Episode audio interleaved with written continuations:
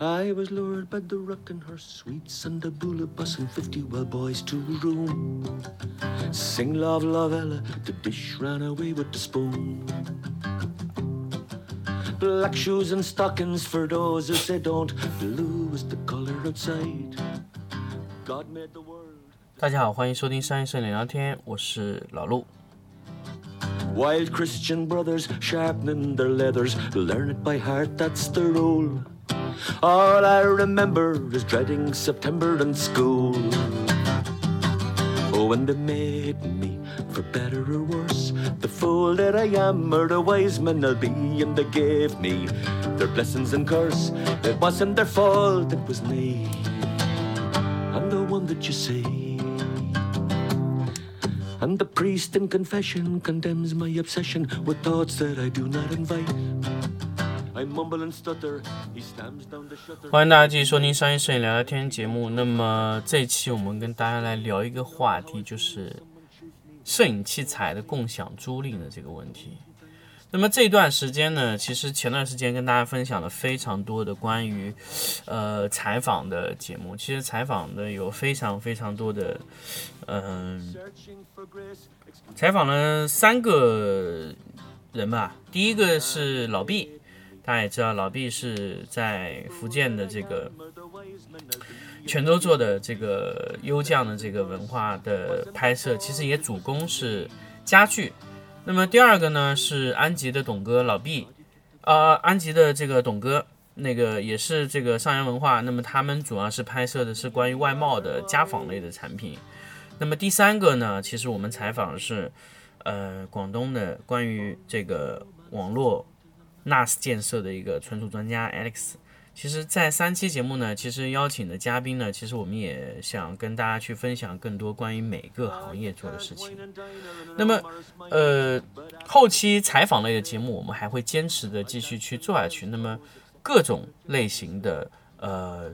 嘉宾，我们都会邀请到，比如说，我们可能还会牵牵涉到去邀请这个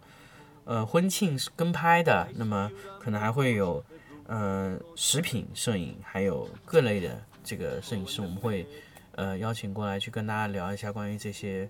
比较有意思的话题，包括人像摄影师，我们都会去去去邀请来聊这个话题。那么这期我突然发现有一个呃，也是这段时间在呃一些渠道上了解到吧，就是有一个叫蓝拓的摄影租赁公司。那么其实我租赁公司碰到的非常非常多，有专业的去做呃大面积的影棚的服务推广类型的，就是服务型的一些影棚，比如说像呃我们之前碰到的夏老师，他是主要是做整个大型项目的去跟，也就是说他会带着器材做一个，比如说一个助理、灯光助理或者说数码助理去跟到那个对方去做这个事情。那么，呃，他主要负责的就是整体的服务推广，也就是说，摄影师在现场的时候，所有的事情都由呃租赁公司来帮你完成。比如说要布灯啊，或者怎么样，你只要把你的一些想法告诉他，那么你最后可能需要做一些微调、微微的调整，那么你可以让呃灯光助理来帮你协助你完成。那么这种服务型的呃租赁呢，一般价格会非常高，因为所有的租赁的费用里面其实都涵盖了一些呃各种的器材的保险费啊，包括呃你的助理的费用啊，各种一切的包括运输费用都是涵盖在里面的。那么这种呢，其实租赁呢，其实离我们普通的摄影师，甚至一些摄影的爱好者，其实离得都非常非常远啊。其实因为它的租金啊非常高，所以其实你不可能把这个作为一个日常的租赁的情况。那么如果说整个市场的租赁环境都是以这种高端租赁为主呢，其实呃，我觉得可能把租赁行业想的有点偏小了。其实有很多的用户，可能他就是今年拍一个片子，他去租赁一个设备啊。那这种类型的租赁呢，其实我们碰到的更多。那么这类租赁是怎么样的情况呢？就简单来说，就是我可能跑到店里，我去付一个押金，租一个镜头回来，那可能一天比如说两百或者三百，那么租赁完以后就还给他，或者说租一台相机，这种租赁情况比较多。那么早些年，这些租赁都以线下的面对面的形式为主。早期呢，就是呃付押金的形式，就是信用卡刷掉一个押金，然后再到时候退给你这种形式。还有一种呢，就是呃可能你是要付一个现金，或者说押一个什么器材在那的一种形式。那最后呢，其实想了一个比较好的方案呢，就是用预授权的形式，也就是说，呃先用信用卡的预授权刷，然后因为这个其实不产生费用嘛。所以其实预授权刷了以后，如果最后你把镜头退回来，它就扣掉一部分的租金，然后把预授权余下的款全部退到你的信用卡上。这种形式会非常非常多。那么，呃，花呗、淘宝上面去做的也是可以做这种形式。那么这种模式其实存在了非常多的年头，但是有一个问题是什么呢？首先，你租赁回来的机器，你不能保证它绝对没有问题，因为它每天都在租赁。呃，而且租赁的老板也不能保证他设备绝对是没有问题的。另外一块呢，就是一旦出现故障、出现问题，呃，扯皮的问题非常多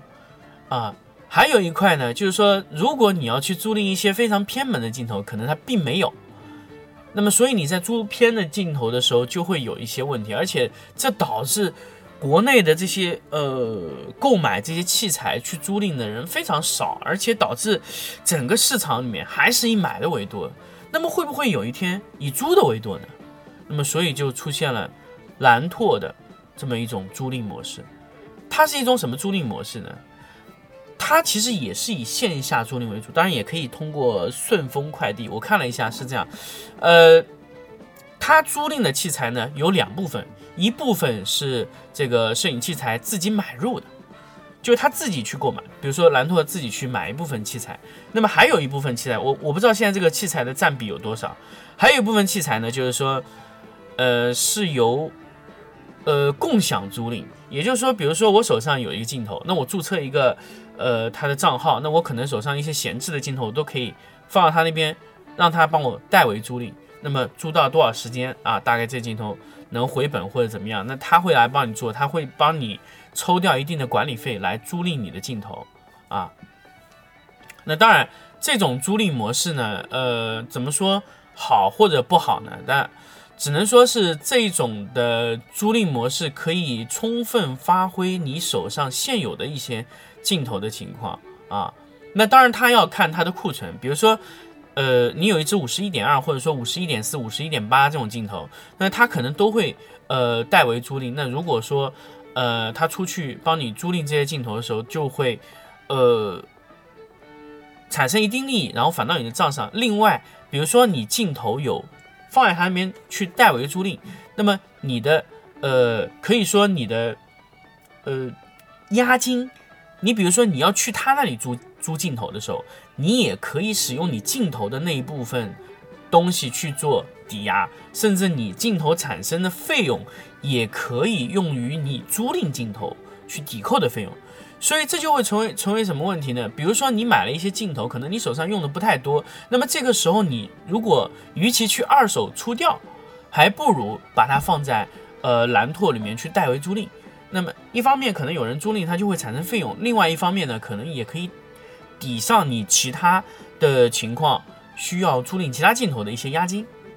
所以这种处理我觉得哎还是不错的，而且你自己还去掉了一个去保管的问题啊，甚至比如说你以后要拿回自己的镜头，可能也是有一种方案，因为这个具体的去取回自己的镜头是怎么样的流程，我可能还没有仔细去看啊，大家可以去研究一下这个东西，因为它这个模式我觉得是非常适合现在有一些呃。摄影师去使用的，比如说你去买一支幺三五的镜头，如果你不是经常使用，你完全可以放在蓝拓里面去租赁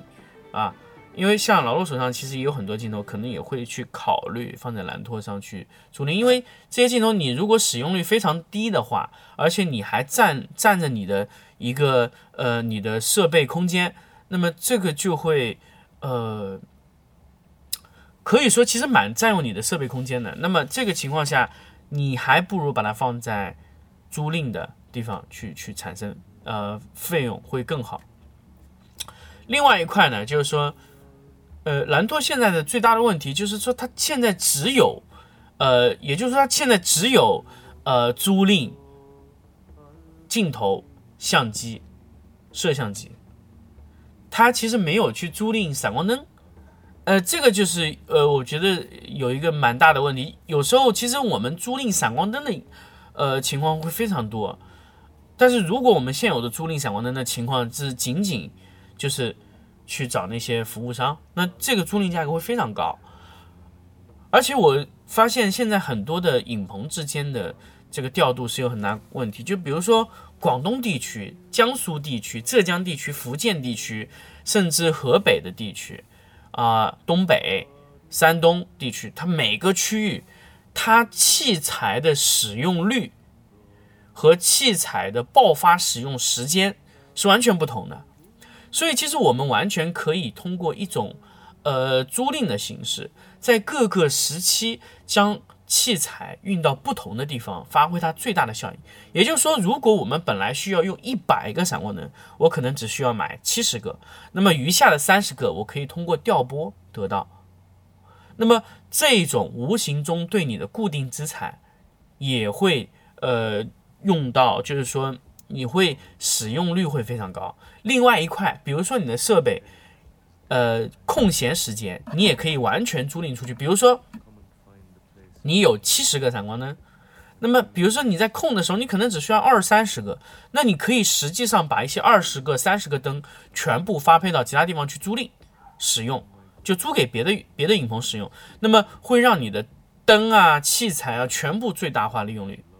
那这个就是我我觉得这种模式会是非常好的，因为。我没有看到任何一个影棚可以把所有的器材都发挥到极限，在任何时候都让这个器材百分百的，呃，去使用，这种情况还非常非常少。所以，呃，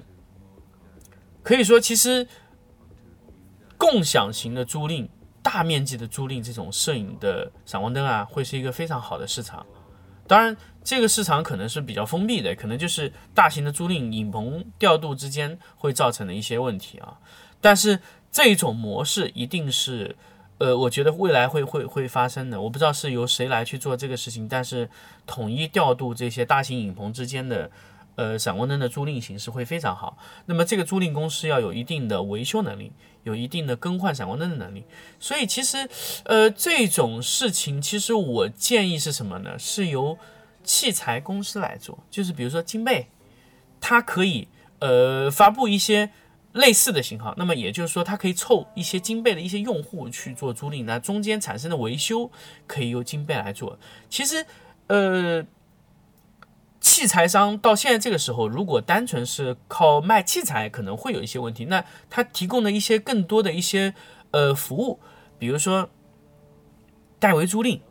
甚至是几个区域的流通，甚至是在流通之间发生了维修的问题，那么维修的费用。怎么样分摊？那么这种，如果我们能呃做到一种呃非常好的一种运作模式，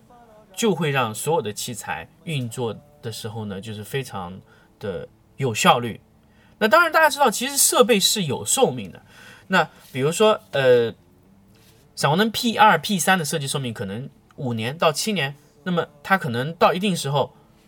有故障了。那么，如果你是租赁的时候，你会大幅度缩减这个寿命时间。比如说三年就有故障了，那么你更换闪光灯、更换闪光管管，那么呃，比如说是一千或者说一千二，那么你去更换一根闪光管，你更换完之后，你再继续使用，你通过租赁形式，其实这个费用更能赚回来，或者你自己去拍把它赚回来。所以你要让这个灯全年无休的去工作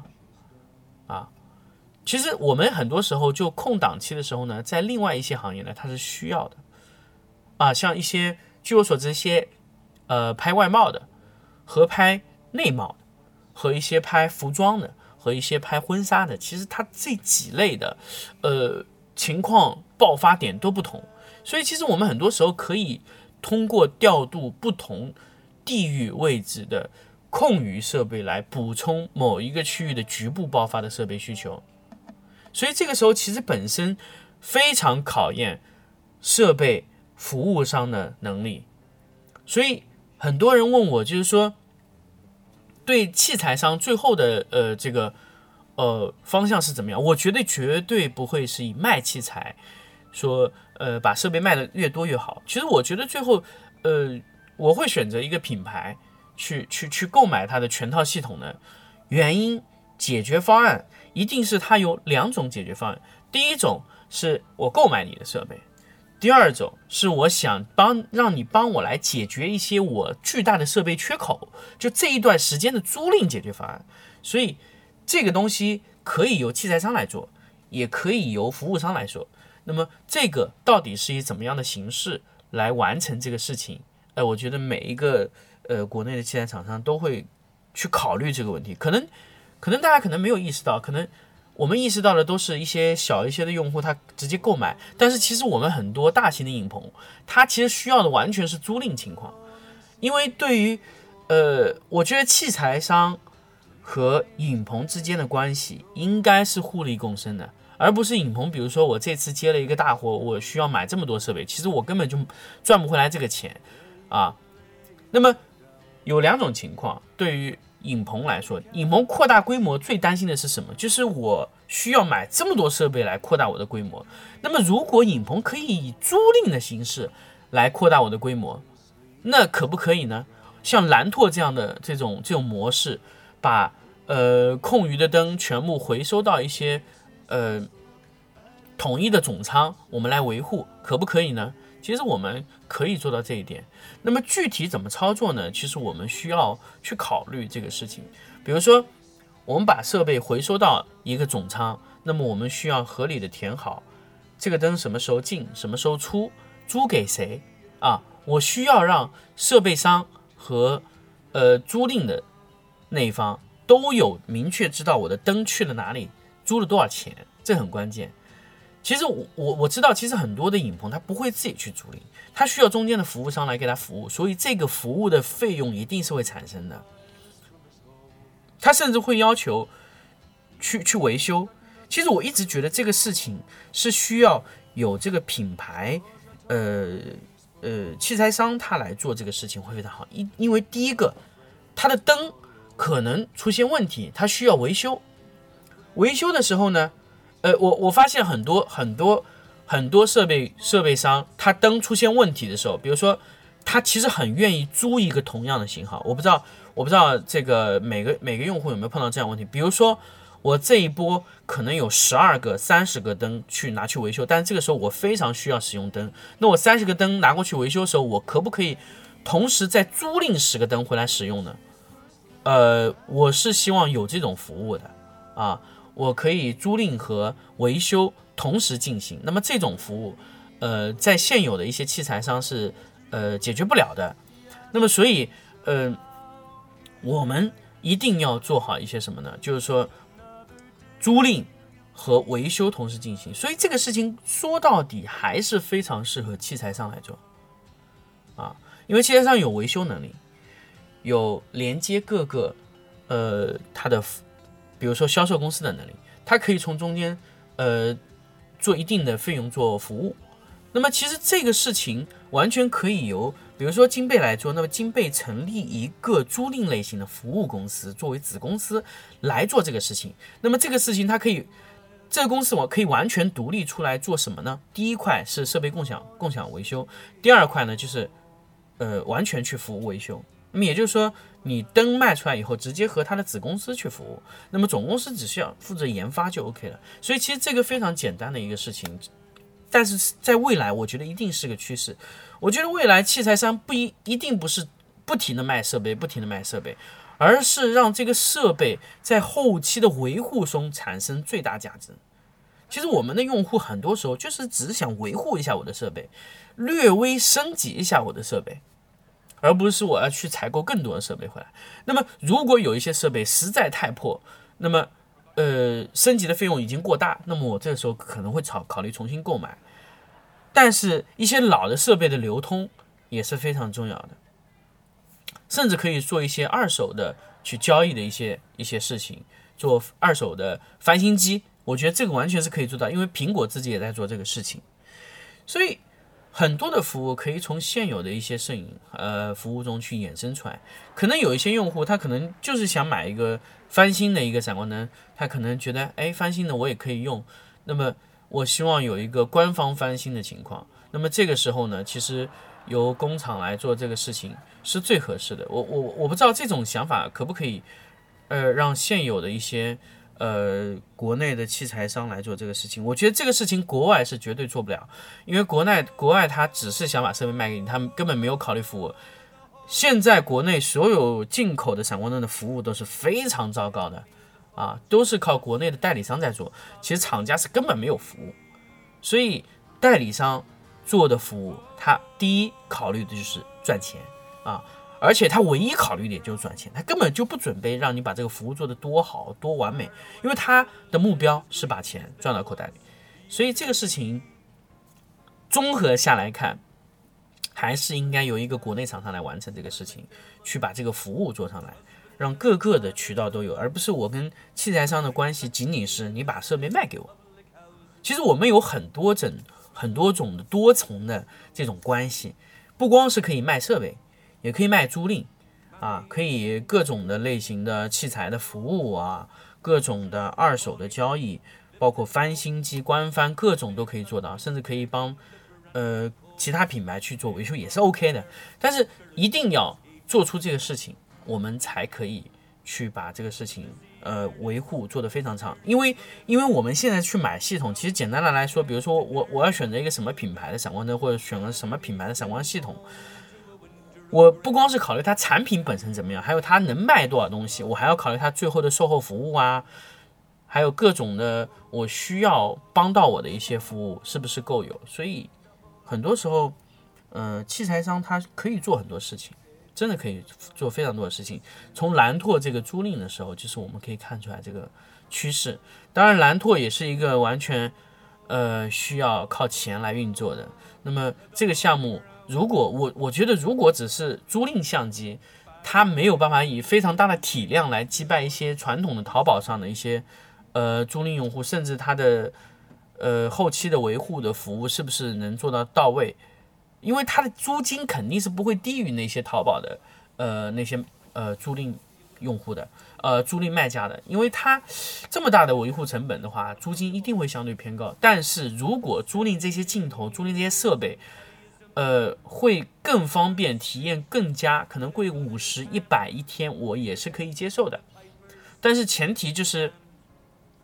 在每个流程。租赁啊，收到东西以后的验货啊，各种其他的一些问题，包括赔偿啊，包括你的产品取回啊，各种情况上会出现一些呃更好的一些体验。我觉得这个才是他能做下去的关键。所以其实各种的现在，比如说是租赁型的、是购买型的、服务型的，其实体验是很关键的。所以，如果你能给到用户更加的体验，其实对于包括器材商也好、服务商也好、租赁商也好，都是可以让你的用户对你产生用户粘性，这是很关键的一个事情。所以，关于这个蓝拓的共享租赁这个事情呢，我们就跟大家分享到这里，我们下期再见。As green as they once used to be. Oh, the holy ground.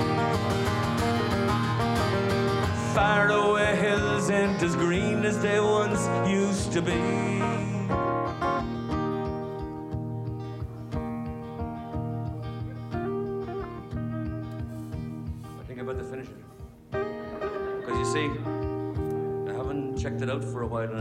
Songs that you have to check out every now and then, or but you get to.